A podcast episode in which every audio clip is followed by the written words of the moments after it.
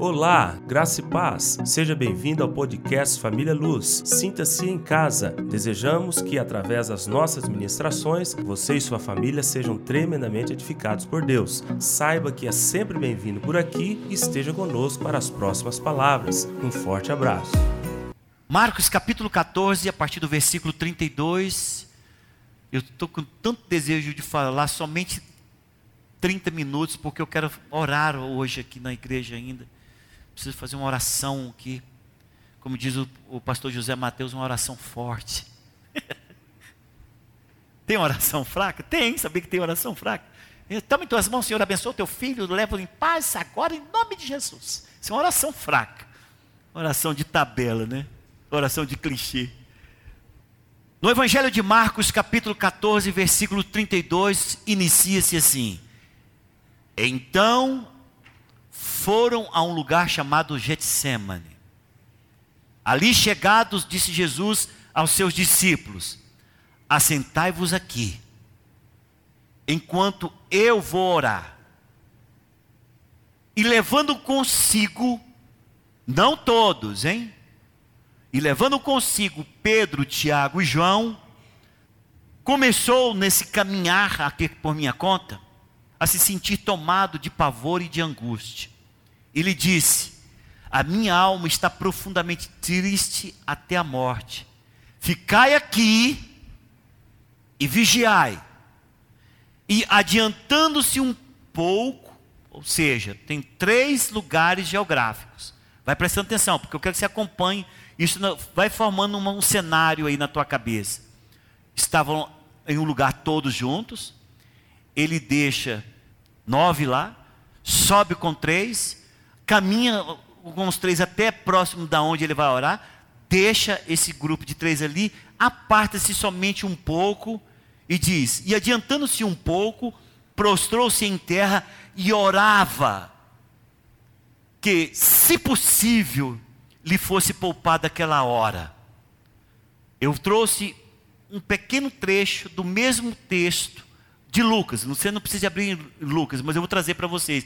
Lá em Lucas 22, 44, completando essa aqui, diz assim: E estando em agonia, orava mais intensamente, e aconteceu que seu suor se tornou como gotas de sangue caindo sobre a terra. Volta para o texto aí. E dizia: Aba, Pai, tudo te é possível. Passa de mim este cálice Contudo, não seja o que eu quero, e sim o que tu queres. Lá em Lucas, completando aqui, entrando aqui dentro desse parênteses que eu estou abrindo, lá em Lucas 22, 43, diz: Então lhe apareceu um anjo do céu que o confortava. Volta para o texto aí. Voltando, achou-os dormindo e disse a Pedro: Simão, tu dormes, não pudeste vigiar nem uma hora? Vigiai e orai, para que não entreis em tentação. O espírito, na verdade, está pronto, mas a carne é fraca. Retirando-se de novo, orou, repetindo as mesmas palavras. Voltando, achou-os outra vez dormindo, porque os seus olhos estavam pesados e não sabiam o que lhes responder. Em Lucas diz: E os achou dormindo de tristeza. E veio pela terceira vez e disse-lhes: Ainda dormis e repousais? Basta, chegou a hora, o filho do homem está sendo entregue nas mãos dos pecadores. Deixa eu complementar mais um pouquinho. Aí vem todo aquele povo para prender o Senhor Jesus, lá no Evangelho de João. Quando chega eles para prender, o Senhor se apresenta e diz: A quem vocês estão procurando? Eles falam a Jesus. No versículo 18, versículo 6 diz: Quando, pois, Jesus lhe diz: Sou eu, recuaram e caíram por terra. Porque são três sinóticos, três evangelhos que vêm com a mesma ótica e acrescentando detalhes, e João, que tem uma ótica diferente a respeito do mesmo tempo, do mesmo episódio. Vocês conseguiram perceber isto? Então vamos comigo, irmãos, preste atenção. Vamos seguir o que está escrito ali naquele texto.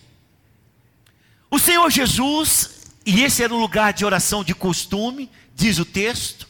Ele era acostumado a ir àquele lugar. Neste momento, ele chama os seus discípulos e eles estão em um determinado local, não tão alto e não tão onde Jesus queria estar. Ali estão os doze sentados. Ai, nossa, que bom sentei aqui, agora não sei nem se eu vou dar de levantar. Estavam sentados com Jesus, Jesus falou: Eu preciso orar, fica vocês aqui. Chamou Pedro, Tiago e João. Pedro, Tiago, João, vem comigo. Os outros olharam para o Senhor, fica aqui. Foram com eles, subiu até um determinado lugar, no caminhar para o lugar de oração, o Senhor faz um comentário com eles, com os três: Pedro, Tiago e João. Cara, minha, eu estou triste, estou arrebentado. Porque vocês não sabem o que vai acontecer comigo e eu sei, cara, mas eu estou triste até a morte andando para o lugar, conversando com eles. Aí chegou nesse determinado lugar e falou: Fica aqui, vocês três, vigia comigo, por favor. E eles falou: Sim, Senhor. E o Senhor então distanciou um pouquinho mais, diz a palavra, e aí ele começou a orar a Deus. O texto de Mateus diz que ele está falando a respeito daquilo que vai acontecer logo mais, daqui a algumas horas. Até este momento, o Senhor tinha uma vontade, e o projeto pelo qual ele foi estabelecido na terra tinha outra vontade, porque Deus tinha uma, uma vontade sobre a vida de Jesus. E ele está confabulando com o Pai e falando: Senhor, tem outra maneira desse negócio acontecer?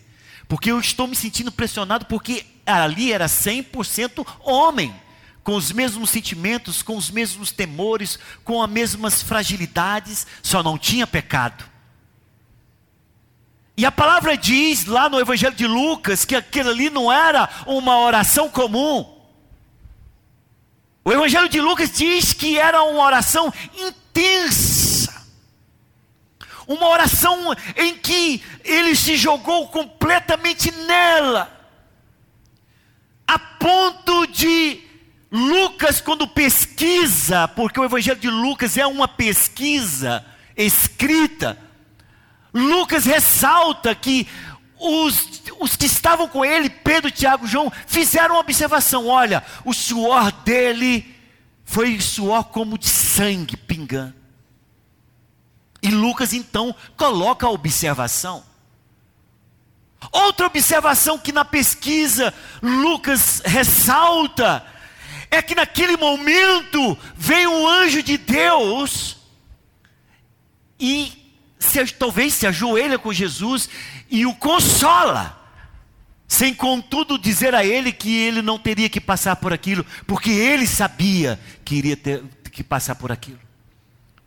Então, ele ora intenso e volta para os discípulos que está a alguns passos dele, aquele grupo de homens, Pedro, Tiago e João, eles estavam enfrentando uma esfera espiritual que eles nunca tinham enfrentado ainda. Eles não tinham ainda enfrentado um ambiente tão denso de intensidade espiritual. E eles viram que a coisa era séria, porque Lucas não esteve presencialmente, eles estiveram, e Lucas ressalta a presença de um anjo. Ele diz na pesquisa dele que eles viram, eles não colocam no evangelho deles, mas Lucas coloca: apareceu um anjo naquele momento para estar com ele. O ambiente denso da presença de Deus. E eles não aguentam. Eles, não, eles caem por terra. O texto que nós temos nos evangelhos é que eles tiveram seus olhos pesados. Eles tiveram uma aflição terrível. Eles sentiram uma tristeza que nunca tinha. É a maneira como eles se expressam. Porque na realidade eles não conseguem entender o ambiente, e o texto que nós lemos em Mateus diz: eles por não saberem o que responder, Eles não sabiam, eles não tinham experimentado uma intensidade tão grande de aproximação da vontade de Deus sobre Jesus, e eles estavam agora debaixo de uma experiência diferente de todas que eles haviam tido ainda. Eles já tinham experimentado outro tipo de intensidade. Preste atenção. Pedro, Tiago e João já tinham experimentado um tipo de experiência que os outros nove também não tinham experimentado. Isso está registrado no Evangelho de Mateus, capítulo 17. Seis dias depois, começa o texto do Evangelho de Mateus, capítulo 17. Deus os levou em alto monte, e ele, nesse alto monte, foi transfigurado, e as suas vestes resplandeciam, e diz a palavra que apareceu ali Moisés e Elias e falava com ele, e todo o monte brilhou, e toda a glória desceu, e todo o poder se manifestou, a ponto de Pedro, que sempre é o precipitado da história, dizer: Vamos fazer alguma coisa, vamos fazer três tendas aqui. E chegou o momento em que eles, os três, Pedro, Tiago e João, ouviram a voz de Deus. E quando eles ouviram a voz do Pai dizendo: Este é o meu filho, a ele ouvir, eles caem por terra. E quando eles caem por terra, diz o texto, aquela nuvem, aquela glória subiu e eles não viram ninguém mais a não ser Jesus.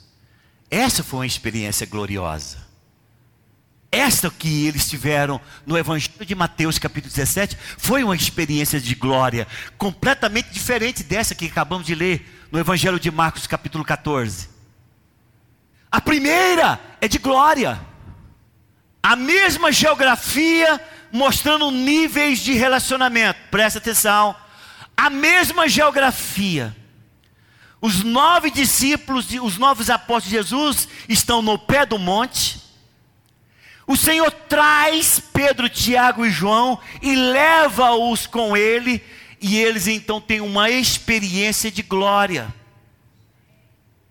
Eles têm uma experiência de glória, eles veem Deus resplandecente, Deus, eles veem Jesus é, realmente transfigurado diante dos olhos deles, resplandecente, e eles então sentem uma atmosfera diferente. A queda o, o fato de cair de, de, de bruços diante de Deus foi pelo poder da glória. E acontece coisas interessantes. Porque quando eles estão descendo do monte, eles encontram os outros apóstolos, discípulos, tentando expulsar um demônio, sem conseguir. E depois que o Senhor Jesus expulsa aquele demônio, ele foi questionado: Senhor, por que nós não pudemos repreender, expulsar? Ele falou: falta duas coisinhas importantes para vocês terem autoridade para fazer o que vocês não deram conta de fazer: jejum e oração. O que, que o senhor quer falar, pastor? O Senhor tem nos levado a compreender sobre três níveis importantes de relacionamento, de oração com Ele. Esse primeiro nível, ele depende do segundo. Eu só vou ter condições de orar para dispensar Deus para dentro das pessoas se eu tiver uma relação de glória com Ele. É aquele negócio que Paulo, é, Pedro e João estão é, entrando na porta formosa e encontram um homem que pedia esmola, ele olha para eles e diz: pedindo esmola, ele diz: Olha, eu não tenho ouro e nem prata, mas o que eu tenho, isso eu te dou. Escute aqui. Você só tem condições de dispensar Deus. Quando eu falo dispensar Deus, é como se você tivesse jogando Deus para dentro de uma pessoa. Compreendeu? Você só dá o que você tem. Tem pessoas que chegam no lugar e as pessoas falam: gente, depois que aquela pessoa entrou aqui, o ambiente pesou, foi ruim. Sabe por quê? Porque aquela pessoa não tem vida, ela tem morte. Sabia disso? Estão olhando aqui para o Dejaí, porque o Dejaí enfrenta muito, todo, toda hora enfrenta ambientes diferentes. Não entra e sai de pessoas. Você vai ver, Dejaí, que tem pessoas que entram no seu salão, você fala, meu Deus do céu. Quem que entrou aqui? Foi o capeta, não pode. Sabe por quê? Porque a pessoa não tem vida, ela tem morte. Mas a pessoa que tem vida, ela entra, ela dispensa, ela dispensa vida para quem toca nela. Aí fala, rapaz, o Mauro chegou aqui, ele é pastor, cara de um cara bom demais. Ele entrou e o ambiente mudou. Por quê? Porque tem vida para ministrar. Agora, quando Pedro e João sobem a porta formosa e tem aquele homem coxo lá colocado na porta, ele esperava dinheiro e ele falou: Eu não tenho ouro e não tenho prata, mas o que eu tenho eu te dou. Em nome de Jesus, levanta aí, anda. Esse é um nível importante que nós precisamos ter na igreja. É de cura, de libertação, é de livramento, é de socorro. Nós precisamos disso na igreja. A igreja que perde esse referencial, logo, logo ela começa a ser cheio de doutrinas, mas nenhuma manifestação de poder. Graças a Deus sempre tivemos um grupo resgate aqui para resgatar isso. Né? E nós precisamos sempre ter isso. Quem precisa de oração, vem aqui, o grupo resgate ora, mas não precisa ser somente o grupo resgate. Todos nós podemos ter isso da parte de Deus. Tu vê amém? É esse negócio que está escrito lá no Evangelho de Marcos. Em meu nome expelirão demônios, falarão novas línguas, se colocarem a mão sobre os enfermos, eles ficarão curados. Este é um nível importante. Ele precisa existir na igreja, mas ele só existe se você experimenta do poder de Deus. Esse nível de dispensar Deus para as pessoas, você só tem condições de dispensar vida para as pessoas, cura, libertação, salvação, palavra de conhecimento, o mover do Espírito, se você recebe de Deus. E o poder que eu falo é exatamente aquele poder que veio sobre Maria. Eu vou ler aqui os versículos, pode ter certeza que eu copiei da Bíblia, tá? Em Lucas capítulo 1, versículo 35 diz: Respondeu-lhe o anjo: Descerá sobre ti o Espírito Santo e o poder, e o poder do Altíssimo te envolverá e a, a, com a sua sombra. Por isso, o ente santo que há de nascer será chamado Filho de Deus.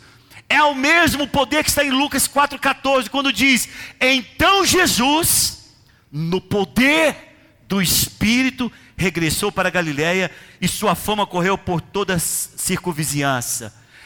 É o mesmo poder de Atos, capítulo 1, versículo 8. E recebereis poder ao descer sobre vós o Espírito Santo. E sereis minhas testemunhas, tanto em Jerusalém como em toda a Judéia e Samaria e até os confins da terra. 1 Coríntios capítulo 2, versículo 4 e 5 diz: A minha palavra, Paulo falando, a minha palavra e a minha pregação não consistiram em linguagem persuasiva de sabedoria, mas em demonstração do Espírito e de poder, para que a vossa fé não se apoiasse em sabedoria humana, e sim no poder de Deus.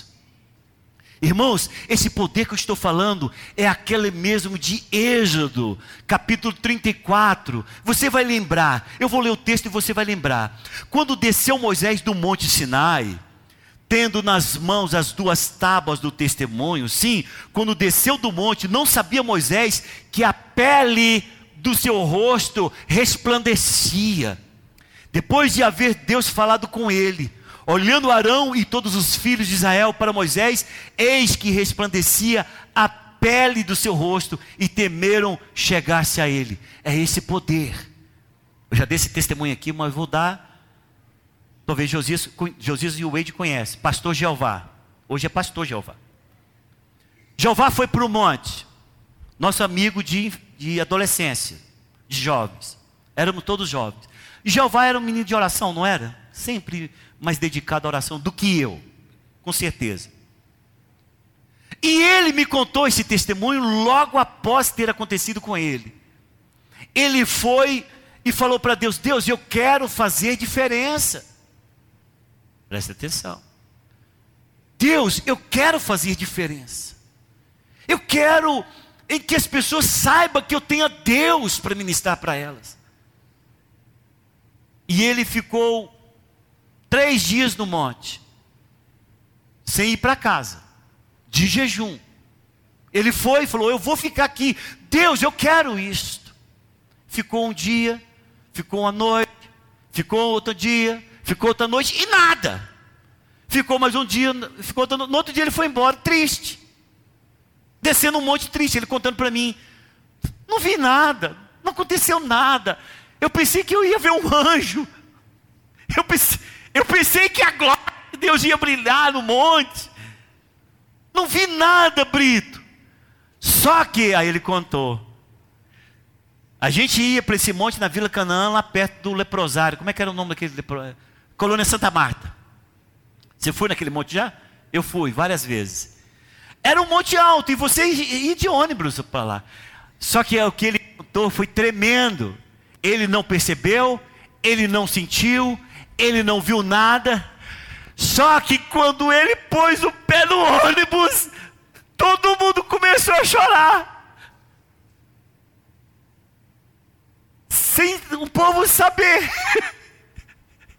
Ele falou, cara, foi algo sobrenatural na minha vida. Eu pus o pé quando eu entrei no ônibus. Naquela época ainda entrava no ônibus pela porta de trás e tinha cobrador. Vocês lembram disso? Eu acho que todo mundo, acho que ninguém mais lembra disso. Entrava pela porta de trás e tinha cobrador. Ele entra, o cobrador começa a chorar. A pessoa começa a chorar, outro começa a chorar, outro começa a chorar. E ele falou: O que está acontecendo? Ele falou: O que está acontecendo, gente? Que todo mundo está chorando? Eles falaram: Eu não sei, diga você. Porque foi depois que você entrou que eu não consigo, meu coração está compungido. E ele pregou o evangelho para um ônibus. Eu falei: Meu Deus, eu quero isso também. Escuta o que eu quero dizer para todos nós. Você, quando se relaciona com Deus, você não sabe que a sua pele brilha. Você, quando ora e clama a Deus, você não sabe que o poder está em você, porque você vai se aclimatando com o poder de Deus, de tal maneira que você não sabe que a sua palavra agora está com poder. E é quando uma pessoa tem essa experiência de relacionamento, de intimidade, de perseverança em Deus, é que ele chega na casa dele, Daniel, e ele faz diferença. Você vai chegar na tua casa, não precisa, porque o Daniel já é meio caladinho, precisa falar muito. Você vai chegar na sua casa, e aí o Moraes vai começar a chorar. A Marineuza vai começar a chorar e fala: Filho, ore por nós. E você fala: O que, que foi, mãe? Não sei. Parece que entrou um anjo na minha casa. E é isso que acontece. Quantos estão entendendo? Diz amém. É isso que eu quero para essa igreja. Irmãos, preste atenção. É isto que eu quero para esta igreja. Nós não podemos pensar que oração que nós queremos e vida de Deus que nós queremos é ficarmos o tempo inteiro orando por libertação. É consequência, pastor José Mateus. Mas não é a causa, a causa é essa intimidade com Deus. A causa é essa aí, esse relacionamento que você não percebe que você está carregando esse poder em que você toca na pessoa, a pessoa. Ah! Aí você olha o que, que foi. Mas você me deu um choque. Você falou, eu estou dando choque mesmo. Choque do céu. E eu digo para todos nós: não tem posto, não tem posição, não tem cargo, não tem nada que tem que fazer diferença com relação a isso desde o mais novinho na fé, o que chegou do encontro hoje, ao mais antigo na fé dessa igreja, se se relacionar com Deus, se se envolver com Deus, se receber de Deus, se ter perseverança em Deus, se ter essa necessidade de Deus, o poder de Deus será manifesto na vida dessa igreja. Quantos querem isso? Diz amém. Eu quero isso para esta igreja. O Senhor tem falado para nós que nós não vamos caminhar enquanto esse trem não acontecer nessa igreja. Oh, preste atenção aqui, eu preciso de você. O Senhor tem falado muito forte no meu coração que nós vamos ficar empacados aqui até que esse trem aconteça na vida da igreja. Eu quero é o Cleuber, mas a irmã Ed ainda tem esse poder. Ele vai chegar lá na casa delas assim, e o povo, os vizinhos falam: Cleuber, o que está acontecendo? E o Cleuber fala: pode vir aqui que a oração vai ser forte hoje. E vai orar o povo se libertar. Amém, Cleuber? É isso que tem que acontecer. Aí você fala, pastor, então isso é o céu. Não, irmão. O Senhor mostrou nessa geografia desses dois momentos que existe um momento mais intenso. O Senhor nos mostra por esse texto que existe uma geografia espiritual de uma intensidade maior. O Senhor nos mostra nesse texto e por isso ele colocou eles a um espaço dele, para mostrar para eles o seguinte: vocês estão aí e vocês precisam chegar aqui. Por quê, pastor? Porque este nível de relacionamento com Deus é para enfrentar lutas espirituais inexplicáveis, podemos assim dizer. E temos esse alvo. Ele colocou lá e falou: O que, que foi? Não deu conta? Não. Pedro falou: Senhor do céu, o que está acontecendo, Jesus? Eu não sei nem como é que eu falo para o Senhor. O oito está pesado. Uma hora só, meu irmão. Consegue não? É claro que eu estou usando a minha linguagem, né? E volta para a intensidade. E volta para um relacionamento profundo em que vontades estão sendo juntada, amalgamada para ser uma só, uma intensidade entre reino e terra, entre o poder de Deus e a vida de Jesus, sobre aquilo que vai acontecer. O, o Senhor despacha um anjo, vai lá ajudar ele agora. E o anjo pá, bate perto de Jesus, força Jesus, força Jesus, vai nessa força Jesus, porque é isso que está acontecendo ali, irmãos, é isso que eu consigo ver nesse momento. E o anjo chega e fala: Vai, Jesus, intensidade, Jesus. E o Senhor falou: Meu Deus, mas como é que pode? Existe outro meio, tem outra condição. Não tem. Até que aquilo tudo se forma em um só poder de Deus. Mas nisso ele foi duas vezes lá e o pessoal não dá conta. É um ambiente denso demais.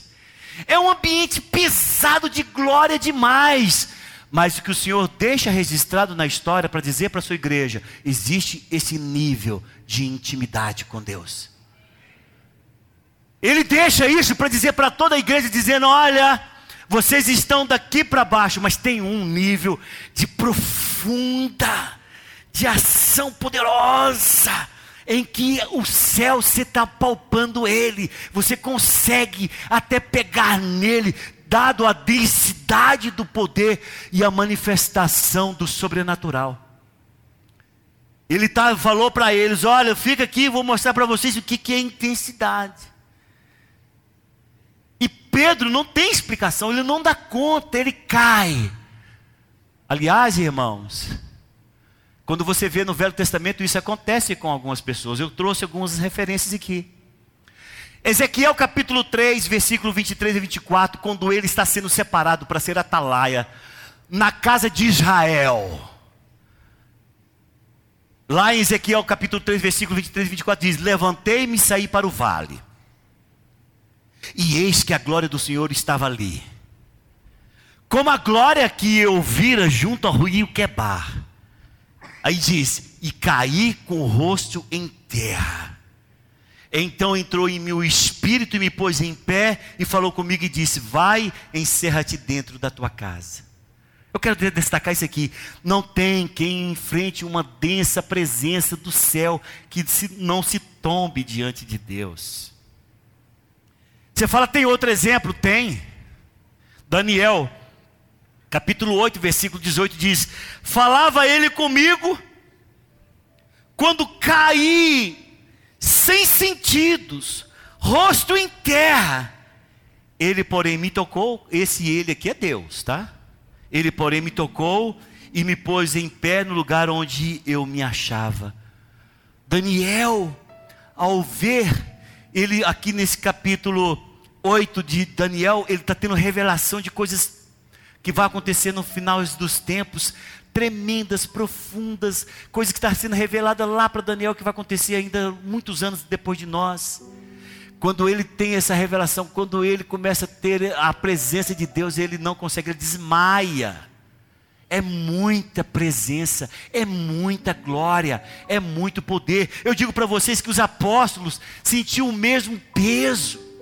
Eles caíram de boca lá na terra porque eles nunca tinham experimentado uma densa presença do reino dos céus com o reino da terra, com a, a presença de Jesus. Aí você fala, acabou? Não. Isaías também. Lá no, no ano em que morreu o rei Uzias, Uzias, se não me engano, capítulo 6, versículo 5 e 7 diz: Então disse-me, então disse eu: Ai de mim, estou perdido, porque sou homem de lábios impuros, habito no meio de um povo impuro de lábios, e meus olhos viram o Rei, o Senhor dos Exércitos. Então um dos serafins voou para mim, trazendo da mão uma brasa viva que tiraram do altar com uma tenaz e com a brasa tocou a minha boca e disse: Eis que ela tocou os seus lábios, a tua iniquidade foi tirada e perdoado o seu pecado, senão não daria conta de permanecer diante do poder de Deus. Escute para todos nós. Nós não vamos andar enquanto nós, como igreja, não experimentarmos isso. Quando estão entendendo, diz amém. A última palavra que eu dei foi exatamente essa: o Senhor falando, vocês vão ficar aqui. E nós queremos experimentar dessa glória de Deus. Eu quero é que o Dejaí cortando o cabelo lá, de repente o cara está chorando. E você olha no espelho e fala: Quem está chorando? Não sei, cara. Estou precisando de Deus agora. Estou sentindo que eu preciso de Deus. Você fala, vamos parar aqui no cabelo, vem cá que eu vou te falar um negócio. Chega lá, vai orar pro cara, o cara vai receber do poder de Deus. Fala, rapa logo, eu quero é rapado. é isso que eu entendo. É isso que Deus quer para nós. Quando querem isso, diz amém. É as pessoas entrarem por aquela porta ali e depois encontrando com o William, falando: William, deixa eu perguntar uma coisa para você. É sempre assim? O William vai falar: Como? Cara, eu estava quase caindo, é tanto poder que tem nessa igreja. E ele vai falar: é normal entre nós. Eu quero é isto para esta igreja. Deus está nos levando a isto para essa igreja. Em que o poder dele seja manifesto. Não precisa de você ficar procurando as pessoas para orar, não. Eles vão chegar com a cabecinha pronta. Falando, gente, alguém de vocês põe a mão aqui, porque eu preciso que alguém dessa igreja ore por mim.